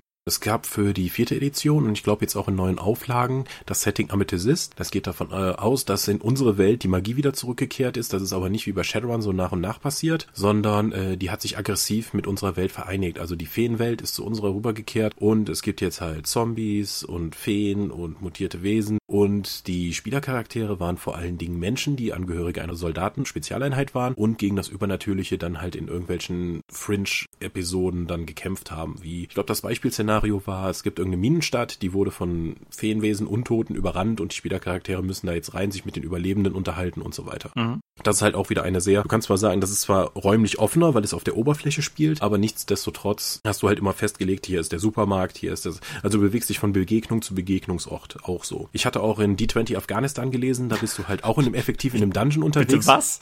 D20 Afghanistan, das, ich hatte hier schon mal öfters drüber geredet, das ist ein gar nicht mal so schlechtes Quellenbuch gewesen, was in der Hochzeit von D20 rausgekommen ist. Und da gibt's halt auch ein Szenario drin, wo du amerikanische Spezialeinheiten spielst und dann eben in einen Bunkerkomplex rein musst, um den eben von Terroristen zu säubern und dort auch mit äh, auch zu interagieren oder Probleme zu lösen in bestimmten Situationen. Mhm. Die ersten Shadowrun-Abenteuer funktionierten auch noch sehr ähnlich. Also wollte wer, ich jetzt auch gerade sagen, genau, ja. Wer den D DOA, D, DNOA? Nee, DNA, DOA. DNA, DOA gespielt hat, das ist ein Dungeon. Das ist halt ein Forschungskomplex, aber das ist ein Dungeon. Du gehst in einen Raum, da ist ein Ghoul, du erschießt den Ghoul, du gehst weiter. Ja, ja, ich finde das aber auch tatsächlich fatal, weil ich glaube, dass diese frühen Dungeon-crawligen Konzernruns sehr viel dazu beigetragen haben, wie das Spiel dann lange auch gespielt wurde oder wird, weiß ich nicht. Weil halt Shadowrun meiner Meinung nach deutlich mehr zu bieten hat, aber sehr viele Shadowrun-Runden, mit denen ich zumindest in Kontakt gekommen bin, sind doch sehr operativ im Sinne von, wir haben was, da müssen wir rein und dann gehen wir da rein und dann machen wir da unser Ding und dann gehen wir. Mhm. Spannenderweise ist Shadowrun ja eigentlich auch dieses komplexe Dungeon-Analysieren und zumindest in den meisten Runden Shadowrun, die ich mitgespielt gespielt habe, ging es ja vor allen Dingen darum, stundenlang vorher zu planen. Mhm. Bei den Fantasy Dungeons, die ich kenne, war das niemals ein Thema. Du trittst die Tür ein, gehst rein und dann gucken wir mal, was passiert. Ja. Warum ist das so? Warum wird bei Fantasy so wenig geplant? Oder beziehungsweise, vielleicht muss das ja, wenn du D&D 3 oder Pathfinder spielst, da musst du ja im Vorfeld, sagen wir mal, okay, hier ein blauer Drache bedroht irgendwie das Tal. Okay, ich weiß, ich muss mich im Vorfeld mit entsprechender Ausrüstung ausstatten. Ich brauche Blitzresistenztränke. Ich muss gegebenenfalls hier einen Magier dabei haben, der Fliegen beherrscht, um irgendwie das kontern zu können, wenn der in die Luft geht. Oder ich brauche einen magischen Gegenstand, der den Drachen nach unten zieht, sonst werden alle meine Nahkämpfer gefressen. Das haben die ja sogar auf die Spitze getrieben in der D20-Phase, oder nee, mit D&D 4 hat äh, Mungus Publishing Wrath Raccoon gemacht. Das ist also wie Ghost Raccoon von Clancy, mhm. nur halt mit Fantasy-Leuten. Und du hattest da auch entsprechende Ausrüstung, wie die Trupps sich eben ausrüsten, um dann eben die Sachen zu klären. Okay. Ich hatte ja öfters schon mal gesagt, hier die das klassische Dungeon-Szenario in einem Fantasy-Rollenspiel ist ja eigentlich das Fantasy-SWAT-Team, äh, bestehend aus Spezialisten, die dann eben in den Dungeon gehen, um eine Mission zu erfüllen. Mhm. Ja, und Klassen, die meisten klassenbasierten Systeme, die mit Dungeons sich auseinandersetzen, funktionieren auch so. Ja, wobei ich finde, die, die Möglichkeit zu planen ist halt bei sowas wie Shadowrun eine ganz andere. Also semi-konkretes Beispiel. Vorletzte DSA-Runde sind wir auf eine alte Zwergenbinge gestoßen und wissen halt oder wussten halt, dass äh, jemand, den wir suchen, irgendwo da unten ist und äh, mutmaßlich in Gefahr oder so. Was hätten wir groß tun sollen? Klar, du kannst irgendwie noch in die Stadt gehen und gucken, ob du in den Archiven irgendwelche Informationen über die Zwergenbinge findest, sowas in der Art. Aber du hast halt bei Shadowrun tausend Möglichkeiten mehr, die bei den klassischen Dungeons in der Regel nicht funktionieren. Sowas wie Social Engineering, dass halt irgendwer sich versucht, an jemanden ranzumachen, der in dem Konzernumfeld arbeitet, um Informationen über den Konzern zu kriegen, dass der... Ja, wenn so eine attraktive Orkfrau gerade mal in der städtischen Taverne unterwegs ist auf Landurlaub, ja, wer weiß. Ja, ne, genau. Du, du erkennst, was ich meine. Mhm. Äh, genauso kann halt der Decker, Querstrich Hacker, je nachdem, wo man gerade ist zeitlich, versuchen vorher schon mal was über den Konzern rauszukriegen, sowas in der Art halten. Das hast du halt bei Fantasy auch gar nicht so. Ja, beziehungsweise ist es kein Fokus drauf gelegt. Ich glaube immer noch nicht, dass man das nicht kann, weil du kannst immer noch dann einen Hellsichtmagier benutzen, der dann genau wie Hacken dann einfach aus dem Nichts Informationen herzaubert, aus diesem ominösen Internet oder diesem ominösen Äther oder wo die Informationen sonst immer herkommen. Du kannst genau den Face der Gruppe auf Gassenwisseproben losschicken, wie du halt in die örtlichen Bars abklapperst. Das macht sich auch nicht viel Unterschied. Mhm, ja. Nur, äh, es hat bis jetzt im Fantasy-Genre einfach, äh, ist, ist das nicht so genau so aufgebaut, wie sich das bei Shadowrun etabliert hat. Das sind halt die Tropes des Settings, beziehungsweise des Spiels. Aber ich glaube nicht, dass sich das irgendwie grundsätzlich widerspricht, die gleiche Herangehensweise auch in einem Fantasy-Dungeon-Spiel zu verwenden. Was mich interessieren würde in dem Kontext, ein bisschen ab vom Thema, aber dennoch, vielleicht kannst du es mir sagen, ansonsten an die Hörer, bei anderen Cyberpunk-Rollenspielen, so viele gibt's ja nicht, aber Cyberpunk zum Beispiel gibt's, ob das da auch so ist, das also mit der intensiven Planung. Mhm. Also die intensive Planung war zum einen immer ein Reiz von Shadowrun, zum anderen aber auch irgendwann wurde es mal ermüdend, dann wollte ich auch Action haben. Deswegen habe ich mir auch immer wieder gewünscht, dass sowas wie die Skill Challenges von D&D 4 dann auch für die Ermittlungsarbeit bei Shadowrun dann Verwendung finden. Du machst einfach mal so am Anfang eine Skill Challenge, jeder kann auf eine Fertigkeit seiner Wahl würfeln, es werden Erfolge gesammelt, dann wird bekannt gegeben, was was dann eben dabei rumgekommen ist und dann können wir zum nächsten Schritt übergehen. Bei Shadowrun hast du immer das, ja, ich äh, fange mal das und das an. Okay, da kommt das und das raus. Okay, ich mach das und das. Das das, das war halt niemals geklärt, wann du damit mal fertig bist. Ja. Es ist, glaube ich, so eine Art stummes Einverständnis. Also ich kann bei dem DSA-Dungeon jetzt nicht genau sagen, wie es gelaufen ist, weil das der Tag war, an dem wir, als, als du in Aachen warst und wir abends noch essen waren. Mhm. Deshalb war ich bei der Runde nicht dabei. Aber ja, alles, alles in allem, glaube ich, ist es so eine Art stummes Einverständnis im Fantasy-Setting tatsächlich, wie du sagst, so ein bisschen der Trope, dass die Leute halt unvorbereitet da reingehen. Vielleicht auch aufgrund der, der Vorbilder oder sowas. Also auch die, die ich genannt habe. Weder Indiana Jones noch die Gemeinschaft der Gefährten plant großartig den Abstieg in das Höhlensystem. Es ist halt eher was, was ihnen passiert oder so. Etwas, etwas auf dem Weg liegt. Mhm. Ist das nicht seltsam? Weil gerade in den Oldschool-Rollenspielen war es ja, die wenig vergeben, musstest du halt im Vorfeld dir schon sehr genau Gedanken machen, mit was du jetzt da reingehst, mit welcher Ausrüstung, sofern du sie hattest und welche Gefährten du vielleicht noch anheuerst, wie den Fallenfinder oder den Fackelträger oder so etwas, um überhaupt darauf vorbereitet zu sein, dich den Gefahren des Dungeons stellen zu können. Sind die Dungeons inzwischen so vergebend geworden oder hat sich einfach auch das Bedürfnis geändert, was man in den Dungeons erleben möchte, nämlich einfach weniger weg von dem, ich muss jetzt, ich meine Intelligenz gegen die Intelligenz des Spielleiters, was man alles doofes machen kann, sondern einfach, wir möchten hier gemeinsam Spaß haben und wir sparen uns einfach diesen kleinlichen Kram. Hm, schwierig. Wobei ja, ich glaube tatsächlich, dass Dungeons vergebender geworden sind, dass Runden vergebender geworden sind. Also wer jetzt nicht gerade tief aus der OSR kommt, wird ja mutmaßlich so richtige Hardcore Dungeon Crawls auch einfach nicht mehr machen. So auch ich wahlweise in meiner Dragonlance oder in meiner D&D 5 Runde käme nicht auf die Idee, so im Prinzip Player Kill Dungeons zu bauen. Meine erste Intention ist ja immer noch irgendwas zu bauen, woran die Runde halt auch Spaß hat und zumindest meine Runde hat keinen Spaß an ja, ressourcenfressenden Fallen und OT zu lösenden Rätseln und, und all den Dingen halt. Also wir hatten bei D&D 4 in unserer Runde, wo wir auch immer wieder abwechselnde Spielleiter hatten.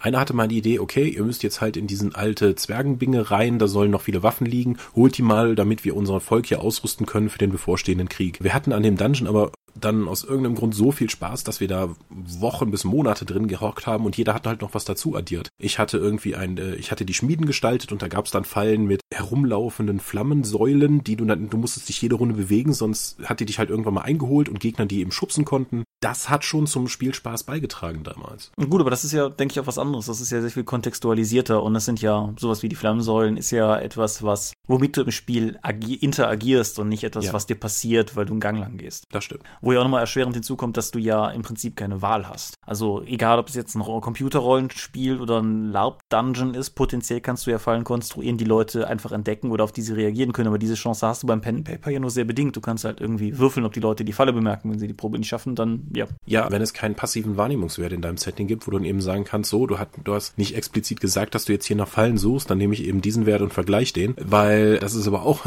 immer noch problematisch, weil ansonsten, ja, kommt in den Raum, ich suche nach Fallen. ja. Ah, ja, würfel mal auf Fallen. Ich habe eine 17. Nein, keine Falle. Hm, ist ja keine Falle oder habe ich einfach nur nicht hoch genug gewürfelt? Ah, mhm. anstrengend. Ja, ist es. Was mich zu einem Punkt bringt, den wir vielleicht so nach ungefähr einer Stunde Dropcast ansprechen können. Wie designt man einen Dungeon? Also es gibt ja das, die Theorie vom drei- oder fünf Raum-Dungeon, mhm. was da alles untergebracht werden muss. Also ein Endboss, eine Herausforderung, eine Ruhemöglichkeit. Es gibt da verschiedene Szenarien die man bauen kann. Was ich aber immer wichtig finde, ist, es muss Auswahlmöglichkeiten geben. Mhm. Ein Dungeon, der einfach nur Raum an Raum an Raum an Raum ist, ist kein, ist kein vernünftiger Dungeon, sondern nur eine Abfolge von Begegnungen ohne Spielerentscheid. Es ist die beeindruckende Leistung, es geschafft zu haben, selbst im Dungeon-Szenario ein Railroading hinzubekommen. Ja, was eigentlich nicht geht, weil du musst Abzweigungen haben und verschiedene Möglichkeiten. Wenn du dann in Raum 3 warst, bevor du in Raum 5 warst, kann, kann das Auswirkungen haben, weil du dann Informationen hast oder Ausrüstung, oder sonst was, was dann das beeinflussen kann, als wenn du jetzt Raum 5 und Raum 3 besucht hättest. Ja, wichtiger Punkt, es müssen ehrliche Abzweigungen sein. Also es gibt ja, ja auch so Dungeons, wo du halt an eine Biegung kommst und äh, zwei Meter weiter treffen die Gänge wieder aufeinander. Und dazwischen ist halt im Prinzip nichts anderes passiert. Oder auf jedem Gang liegt eine Falle, die aber regeltechnisch völlig identisch sind, weshalb es halt im Endeffekt auch keinen Unterschied macht oder sowas. Nein, es muss halt schon tatsächlich einen Unterschied machen, was die Spieler tun. Mhm. Umgekehrt finde ich aber auch, es gibt, es gibt Obergrenzen. Also es gibt bei den klassischen Dragonlance-Abenteuern einen Dungeon, den ich in schrecklicher Erinnerung habe, den ich so auch nicht geleitet habe, der ist halt so ein Höhlensystem, der hat halt keinen rechten Winkel. Der hat dauernd Abzweigungen und die Gänge laufen teilweise über und untereinander her. Den habe ich mit der Karte nicht verstanden.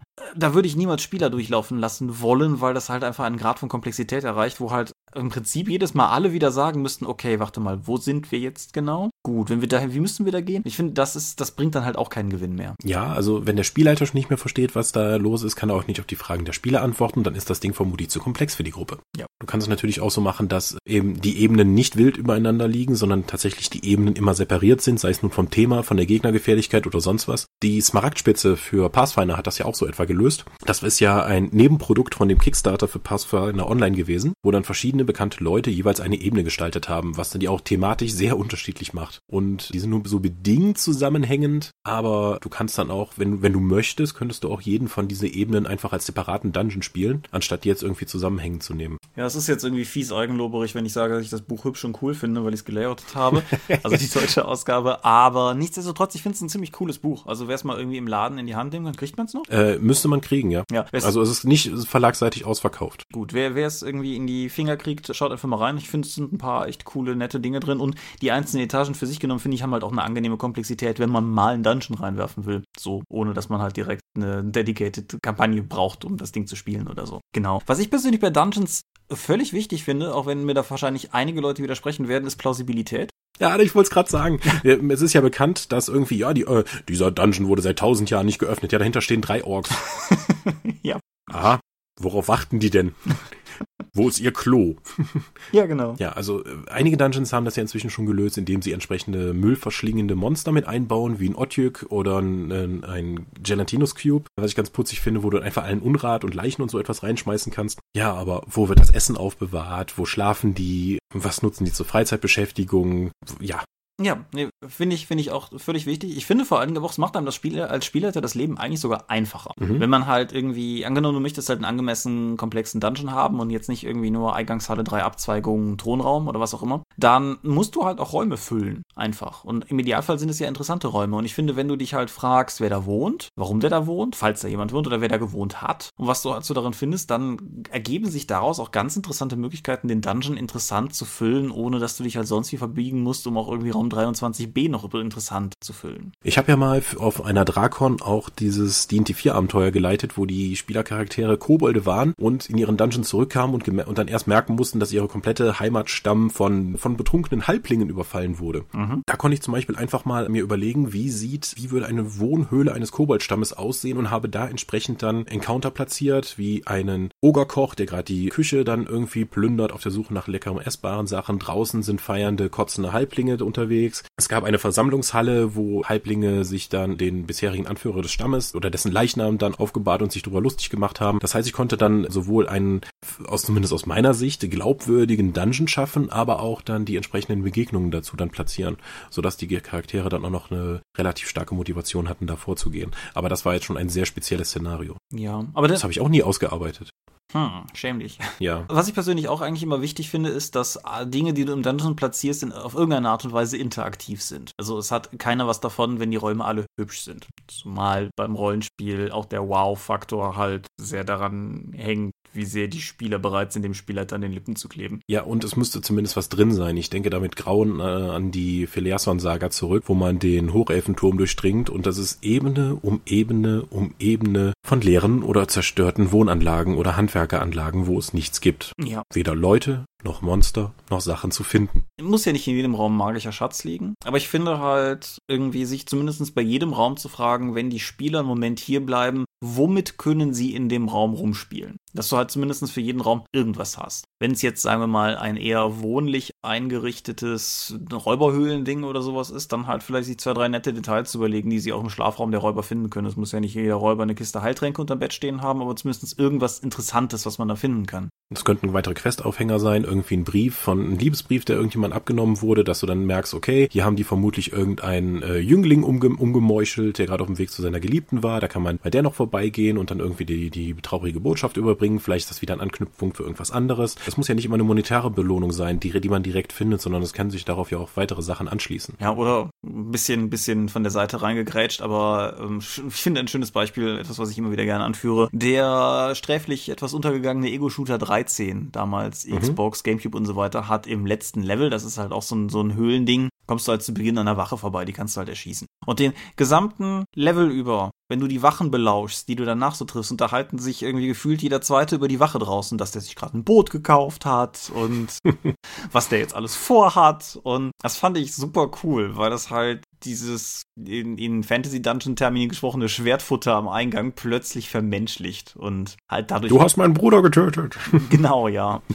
So, sowas finde ich halt, sowas finde ich halt ganz nett. Und wenn es halt jetzt nicht irgendwie akut bewohnt ist, sondern eher so die alte Tempelanlage oder so, dann auf jeden Fall irgendwas, was sie, was sie interessant und anders macht. Nicht der aberdutzendste Tempel gleicher Bauart oder sowas. Ich fand im Rollenspiel schwierig eins zu eins zu adaptieren, aber ich fand Halo konnte das immer ganz gut, dass du zumindest irgendwie Strukturen hast, wenn du in Räume reinkamst und dachtest so, wow, was ist denn das für ein abgefahrenes Ding. Hast du Halo nochmal gespielt? Den ersten meinst du jetzt? Ja. Nö, nicht seitdem. Ich habe nochmal die, die remasterte Fassung gespielt und ich muss sagen, das zieht sich, weil das hat ganz viele graue Räume. Ja, das ist, das ist völlig richtig, dass es das tut, aber ich finde, so die, die Highlight-Räume habe ich zumindest immer noch als Highlight-Räume in Erinnerung und du kannst halt auch hm, beliebige andere Halos nehmen bezüglich meiner Aussage. Also auch zum Beispiel Halo 4 kann das, finde ich, ganz gut, dass du halt einfach in Räume reinkommst und Dinge geboten bekommst, die du so einfach beeindruckend findest. Auch Halo 4 hat das Problem, dass du dieselben Räume wahrscheinlich noch fünfmal durchläufst, entweder weil du hin und her läufst oder weil die Räume wiederholt werden, aber das ist ja eine andere Sache. Aber Backtracking ist tatsächlich in Pen Paper Dungeons nicht so ein Problem. Hm, Ja, Wenn ich so drüber nachdenke. du musst ja auch weniger Spielzeit füllen. Also ich glaube, die wenigsten Dungeons im Rollenspielbereich sagen, ich habe das einmal gelesen bei Runepunk in der Plotpoint-Kampagne da entsprechend, bevor es zum Endkampf kommt, gibt es zweimal das gleiche Kampfencounter, laut Buch. Das Und ich habe mir gedacht, wollen die mich eigentlich verarschen? so, ja, und im nächsten Raum ist das gleiche nochmal. Nein, ganz sicher bei mir nicht. Das ist ja geil. Nee, das habe ich so auch noch nicht gehabt. Nein, aber ich dachte auch aus einem anderen Grund, weil wenn du, was weiß ich, in einem Rollenspiel, äh, Computerrollenspiel wieder zum Ausgang zurück musst, ist das furchtbar, weil du halt die Strecke abläufst. Schlimmstenfalls spawnen die Gegner nicht neu. Das heißt, du hast nicht mal mehr Action, sondern rennst einfach nur die Gänge ab. Mhm. Wenn du in Pen Paper zurück zum Ausgang gehst, sagst du, ich gehe zurück zum Ausgang und bist da. Ja, also einige Videospiele, wie das kürzlich von mir besprochene hier, Dungeon Siege 3, haben auch noch zum, beim Endkampf oder sowas, kannst du dann Schalter umlegen, dann geht eine Klappe auf und dann kannst du, stehst du wieder am Dungeon-Eingang. Also dann, die sind alle so kreisförmig angebaut, dass der Bossgegner eigentlich hinter dem Eingang steht, aber da ist eine Tür, die du nicht aufbekommst. Hahaha. Ha, ha. Ja, das, Convenient. Das, das ergibt nicht unbedingt viel Sinn, ist aber spieltechnisch ja gar nicht so doof. Also insofern. Mhm. Ja. Karten, Dungeon-Karten ist ja nun auch ein nicht ganz unwesentliches Thema. Ja, die gibt's in hübsch oder praktisch. genau. Hast du, also bi- bist du einzig und alleinig Hardcore Battlemap Zeichner oder hast du dich auch schon mal an Tools versucht? Ich habe mich an Tools versucht. Ich habe damals auch für D&D 3 noch am Anfang so einen kompletten Dungeon mit ein paar Goblins und so ein Story und alles gemacht. Mit Dungeoni, Mhm. glaube ich, hieß das, habe ich das gebaut. Aber ich habe auch hier eine breite Palette an Dungeon-Tiles und allen möglichen Unterlagen, wo ich mir immer sage, die setze ich im Dungeon ein, das sieht bestimmt total cool aus. Habe ich nie wieder benutzt. Ich habe das immer mit dem Marker dann auf die Battlemap gemalt. Warum hast du die Tiles nicht benutzt? Vermutlich, weil ich sie in dem Moment dann vergessen habe, dass ich sie habe. Mhm. Oder auch dann das raussuchen und das entsprechende dann sortieren und das fertig machen. Ja, Also Pragmatismus sozusagen. Pragmatismus ist gut. Vergesslichkeit und Faulheit würde ich es eher nennen.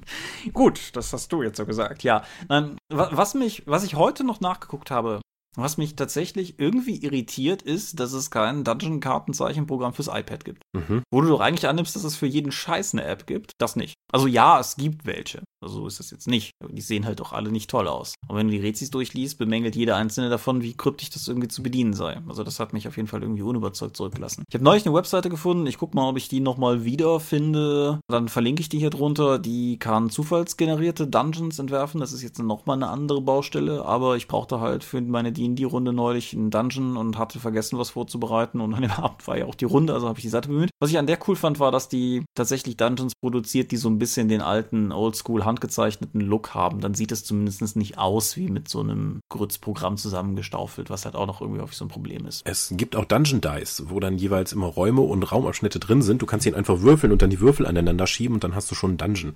Ja, in dem. Die habe ich mal beim Sphärenmeister im Shop gesehen. Ich habe die selbst noch nie ausprobiert. in dem, wie heißt denn das? Game Masters Toolkit, oder? So ein, so ein ja, Game Masters, The Complete Game Masters Toolkit ist ein Softcover-Buch. Ich weiß nicht, ob es auch eine Hardcover-Ausgabe gab. Meinst auf jeden Fall ein Softcover mit Zufallswürfeltabellen für alles, was du irgendwie gebrauchen könntest. Von, Ah ja, da habe ich das PDF von. Genau. Da sind auch Dungeon-Räume drin. Dann kannst du in den Dungeon zusammenwürfeln. Mhm. Theoretisch, wenn du zum Beispiel das PDF hättest, könntest du dir natürlich auch aus, ausdrucken und ausschneiden, aber das wird dann auch langsam irgendwie albern. Aber dennoch, wenn irgendjemand, der hier zuhört, ein Programm weiß, das ich nicht gefunden habe, fürs iPad oder für einen stationären Rechner, Mac wäre cool, wäre ich durchaus interessiert zu kriegen. Also die Dungeon-Karten für Dot-Downloads baue ich, kommt ja nicht oft vor, habe ich bisher in Photoshop gebaut. Das ist halt auch eher unerquicklich. Also sieht so am Ende ganz hübsch aus, aber frisst halt Gehirn. Was ich vor kurzem erst gefunden habe, was ich auch ganz cool fand, sind so, es gibt ja Dungeons nicht nur einfach flach auf dem Battlemap ausgebreitet, sondern es gibt ja von Dungeon, äh, Dwarfen Forge und ähnlichen Anbietern komplette Resin-Dungeons mit gestalteten Bodenplatten, mit Wänden, mit Zierelementen und sowas, dass du tatsächlich einen 3D-Dungeon mit Miniaturen dann aufbauen kannst. Das ist mir auch immer viel zu aufwendig. Allein die Bodenplatten sind mir meistens schon zu aufwendig. Aber was ich jetzt als tolles Mittelding gesehen habe, ist so ein 2.5 Dimensions-Dungeon. Das heißt, du hast eigentlich nur flache Bodenplatten, nur du hast an den Seiten und jedes Mal, wenn es eben Erhöhungen gibt, dann einfach noch ein, zwei Schichten Pappe draufgeklebt, um eben die zu zeigen, hier ist eine Anhöhe, hier ist eine Wand oder so etwas. Das macht tatsächlich sehr viel mehr her, als ich zuerst gedacht habe. Ja, okay, das kann ich mir vorstellen. Da gab es eine Anleitung dafür bei YouTube und da konntest du auch ein, ein Demoset von den Machern dann irgendwie kostenlos runterladen, um dir das mal anzuschauen. Muss mich gleich dran erinnern, dass ich das dann auch mal unten verlinke. Dungeons und so etwas. Wir haben jetzt auf weitestgehend, wir haben über Shadowrun geredet und ähnliches, aber es gibt sogar die neuzeitliche, übersteigerte Variante mit Violence, the RPG. Hast du das mitbekommen? Nein. Also gut, das ist jetzt auch schon aus den 90ern, aber Violence, the RPG ist von Designer X, der seinen Namen halt nicht bekannt geben musste, weil er einfach so doof war. Nee, es ist eine kleine, klar, klares britisches Satireobjekt und es geht auch um Gegenwart. Du spielst Punks und Straßendreck und so etwas und du würfelst da dann auch durch Gebäudekomplexe durchzuziehen, um dann Türen einzutreten, um Stereoanlagen zu klauen und ähnliche Sachen und Omas zu überfallen. Also effektiv das gleiche Trope wie die Dungeon-Prügelei, nur eben in die Gegenwart äh, exportiert und anstatt Helden spielst du eben den Straßenabschaum, der normale Leute umbringt. Aber das ist natürlich so übersteigert. Das heißt Violence, ja, RPG. Naja, dass das eigentlich dann auch zum Nachdenken anregt, was wir denn in den Dungeons überhaupt machen. Übrigens hatte das Spiel auch kein, keine festen XP, sondern die XP waren kleine Karten, die musstest du aus dem Backcover des Spiels auch ausschneiden, um die dann verwenden zu können. Und weitere Erfahrungspunkte Marker gab es nur gegen Geld beim, beim Designer. Mhm. Wie gesagt, das ist ein kleines, äh, ein totales Satiresystem, aber ich fand es sehr angenehm zu lesen. Okay. Wie siehst du die moralischen Aspekte eines Dungeons? Also, das ist ja so, also, du spielst ja sozusagen eine Home Invasion. Du gehst bei dem Koboldstamm, der bis jetzt da gelebt hat, gehst du rein, bringst alle um und klaust ihren Kram. Ja, ich, aber das wird nicht als moralisch falsch dargestellt. Kommt. Oder wahrgenommen. In dem, in den Tropes oder in dem Genre, in dem wir eben so agieren. Kommt natürlich auch immer ein bisschen auf den Dungeon an. Mhm. Also, ich überlege gerade, ich glaube nicht, dass ich bewusst mal einen Dungeon gebaut hätte in den letzten Jahren, für den das in dem Maße zuträfe. Also, natürlich bewegt sich das Ganze irgendwie in einem fragwürdigen Rahmen von Fentel-Alter Selbstjustiz. Das tut's natürlich immer. Das tut's halt auch immer, wenn die Helden statt der Stadtgarde losziehen, um die Räuber zu erschlagen. Mhm, klar. Aber darüber hinaus, also das das finde ich, also da finde ich es auf jeden Fall okay. Und bei, bei moderneren Settings wüsste ich jetzt auch akut kein Beispiel. Ich muss aber ganz ehrlich zugeben, da habe ich bis gerade gar nicht drüber nachgedacht. Siehst du mal, habe ich dich jetzt nur zur moralischen Reflexion gebracht. Mhm. Hat man dafür Philosophie studiert, über Dungeons haben wir nie geredet. Ja. hm. Nee, du hast schon recht. Also das, das kann bedenklich sein, muss es halt nicht. Mhm. Und ich finde, sie haben es verdient, ist moralisch fragwürdig, aber im Rahmen von Fantasy-Rollenspielen völlig legitim. Also in einem schmalen äh, Schwarz-Weiß Schema, das eben die meisten Fantasy-Settings haben. Gerade bei D&D mit Gesinnungen, hey, wir sind bestenfalls chaotisch neutral und Ork, Ork ist chaotisch böse, also rein da und umbringen. Ja, wir hatten gestern, das ist jetzt vielleicht nicht der klassische Dungeon-Gegner, wir hatten gestern bei D&D 5 Gnolle. Und wenn du den Text im Monster Manual zu Gnollen liest, die haben keinen einzigen Aspekt an sich, der in irgendeiner Form dazu führen könnte, dass sie sich legitimieren können. Sie sind chaotisch böse, sie haben irgendwie Dämoneneinfluss, sie haben, sie kennen keine Gnade, sie kennen keine Vergebung und sie werden von bedingungslosen Blutdurst angetrieben. Ich wollte jetzt sagen, und sie werden von Frauen angeführt. Das wolltest du, aber naja. nope.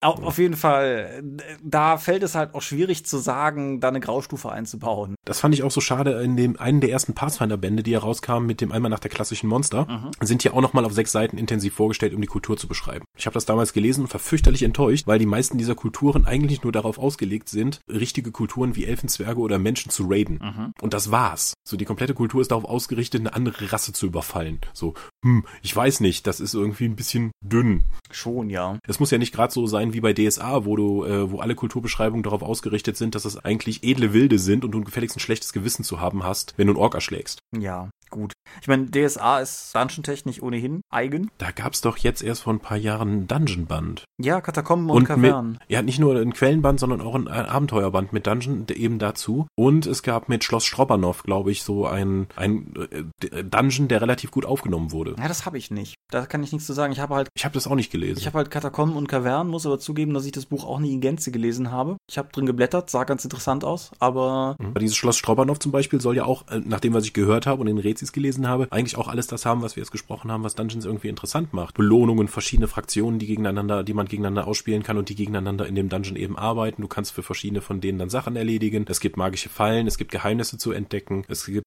Rätsel zu lösen. Ja, cool. Aber pff, gelesen habe ich es nicht, das ist halt DSA. Nee, das ist das einzige Dungeon-artige, was ich äh, zuletzt gelesen habe, war das neue Schwarze Keiler-Abenteuer, was vor einer Weile rausgekommen ist mit DSA 1-Regeln. Mhm. Aber das. Unheil im Schwarzen Keiler. Genau, Unheil im Schwarzen Keiler. Das, das ahlt und suhlt sich ja auch mehr oder weniger darin, ein Retro-Titel zu sein. Insofern Ja. würde ich das jetzt nicht unbedingt als Beitrag zur, zur Dungeon-Fortentwicklung oder so anführen. Gibt es ansonsten Dungeons, die dir hängen geblieben sind? Vom Lesen oder vom Spielen? Fällt mir gerade keiner mehr ein. Nein. Wir haben seit langem vor, das D&D 3 Undermountain-Ding mal zu spielen. Das ist so ein Projekt, was sich Gerard mal anziehen will. So einmal mit der Gruppe einmal durch den Undermountain returnen. Mhm. Aber da sind wir bisher halt einfach nicht zugekommen. Schwarze Keiler ist halt ikonisch oder so, aber ist halt auch nichts irgendwie, wo ich sagen würde, musst du mal gespielt haben. Und Dragonlance hat eine Man Menge okayer Dungeons, aber halt auch nicht so einen, der richtig hervorsticht. Nee, dann muss ich das, glaube ich, in die Kommentare weiterfragen. So getreu dem Motto, gibt's Dungeons, die wir uns hätten mal anschauen sollen oder so, die, die empfehlenswert sind. Ja, spielst du gerne Dungeons? Ja, weil es eben ein klar abgegrenztes Setting ist, in dem aber dennoch viele Freiheiten da sind und die es mir als Spielleitern auch erlauben, relativ einfach die Übersicht zu behalten. Ah, doch, Befallen. Das ist, glaube ich, der, das Dungeon-Abenteuer für das EverQuest D20-Buch. Mhm. Und das ist wohl auch in EverQuest einer der ersten großen Dungeons, die du rein kannst. Und das Ding hat auch alles verfeindete Fraktionen, wiederkehrende Monster, magische Schätze. Du kannst sogar Fraktionspunkte bei den verschiedenen Fraktionen sammeln, um eben neue Quests und Sachen freizuschalten. Das fand ich damals, so vor puh, über zehn Jahren, als ich das gelesen habe, total spannend. Okay. Denkst du, wir sind rund? Also ich fühle mich nicht sehr rund, Thomas, aber äh, ich denke, wir sind fertig. Dann nehmen wir das doch hin. Es gibt eine Sache, die ich unbedingt irgendwie einbauen wollte, wo ich nicht einmal das, das Thema habe hinlenken können, deshalb sage ich es jetzt einfach noch völlig ehrlos hinten dran gehängt. Und was mir jetzt nur untergekommen ist, es ist ja auch jetzt äh, schon im ersten Artikel angekündigt worden, dass Ulysses ein Auge geworfen haben auf Eros et Dragon. Ja. Und was ich in dem Kontext einfach ganz spannend finde, ist, dass das klassische D&D auf Französisch ja Donjon et Dragon heißt. Und worauf mich dann wiederum mein bekannter Gerard hingewiesen hat, ist, dass der Donjon im Französischen gar nicht der Keller ist, sondern tatsächlich ein Wehrturm. Also der, der, Aha. der, der Donjon, in den, was weiß ich, jemand gesperrt wird, ist keine unterirdische Anlage, sondern ist eher so Rapunzels Turm, wo in der höchsten Kammer des höchsten Turmes irgendwie. Ist das dann die ursprüngliche Deutung davon? Weil es gibt ja auch diese franco-belgischen Comics über den Donjon. Ja, da verlässt mich sowohl meine Sprache als auch meine Themenkenntnis halt irgendwann. Aber das, ich finde es auf jeden Fall total spannend, dass dieses, dass das hart an der Grenze zum False Friend irgendwie so halt als Begriff existiert. Offensichtlich auch gut genug als Begriff existiert, dass auch das Spiel im Französischen da einfach diese Anlehnung genommen hat. Aber das ist halt etwas ganz anderes bezeichnet eigentlich. Hm. So, wieder was gelernt. Danke für deinen Bildungsauftrag. Sehr gerne, sehr gerne. Gut, ich würde mich, wie gesagt, dafür interessieren, ob ihr Dungeons gespielt habt, liebe Hörer, die ihr cool fandet und uns empfehlen könnt. Genauso, ob ihr Literaturtipps oder ähnliches habt in Richtung Dungeons, die ihr empfehlen könnt. Haben wir irgendwas kläglich vergessen? Wie immer, dann ist es eure Gelegenheit, in den Kommentaren darauf hinzuweisen, dass wir es vergessen haben. Und ansonsten, wenn dir nichts noch einfällt, dann würde ich zum Sermon schreiten. Ich bin erstmal durchgeistig. Wir sind die Dorp. Uns gibt's online unter www.die-dorp.de. Ihr könnt uns online folgen per RSS-Feed oder über rspblogs.de. Ihr könnt uns abonnieren via iTunes, da freuen wir uns über gute Bewertungen. Wir haben Accounts bei Facebook, bei Google, bei YouTube und bei Twitter. At die Dorp geht an den Tom, at Seelenworte geht an mich. Seelenworte ist auch der Name meines Blogs und der Name meines Instagram-Accounts. Und unter drakon.de gibt's die Webseite Drakon, die kleine und sympathische Pen Paper Convention in der Eifel, die noch immer keinen Termin hat, aber schon ein Poster. Das ist nicht hilfreich, aber das geht auch erst online, wenn wir einen Termin haben. Das war ja schnell. Bemühe mich. Gedüm. Ja, dann vielen Dank fürs Zuhören und ich bedanke mich schon mal im Vorfeld für eure Kommentare, die sicher zahlreich und kompetent sein werden. Und wir freuen uns dann auf in zwei Wochen, wenn wir uns hier wieder hören. Genau, wir haben was, was Besonderes vor für die nächste Episode. Ich hoffe, dass das funktioniert und dann werden wir mal sehen, wie ihr das findet. Ansonsten bis dahin wundervolle 14 Tage. Adieu und ciao, ciao. Tschüss.